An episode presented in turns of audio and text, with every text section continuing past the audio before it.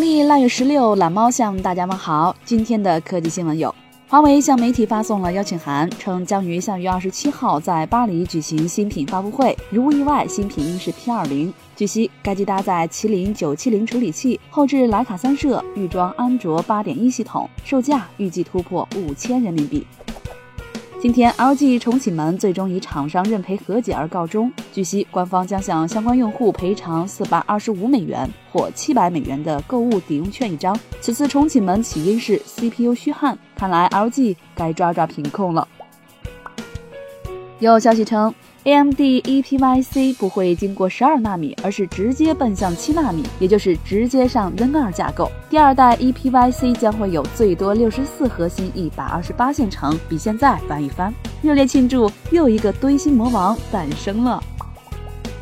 伴随着 iOS 十一点二点五正式版的推出，日前苹果绝大多数机型已经关闭了包含 iOS 十一点二点二及其以下版本的系统验证通道，也就意味着已经升级到 iOS 十一点二点五的小伙伴已经没有办法回退到前几个版本了，后悔药再也没有了。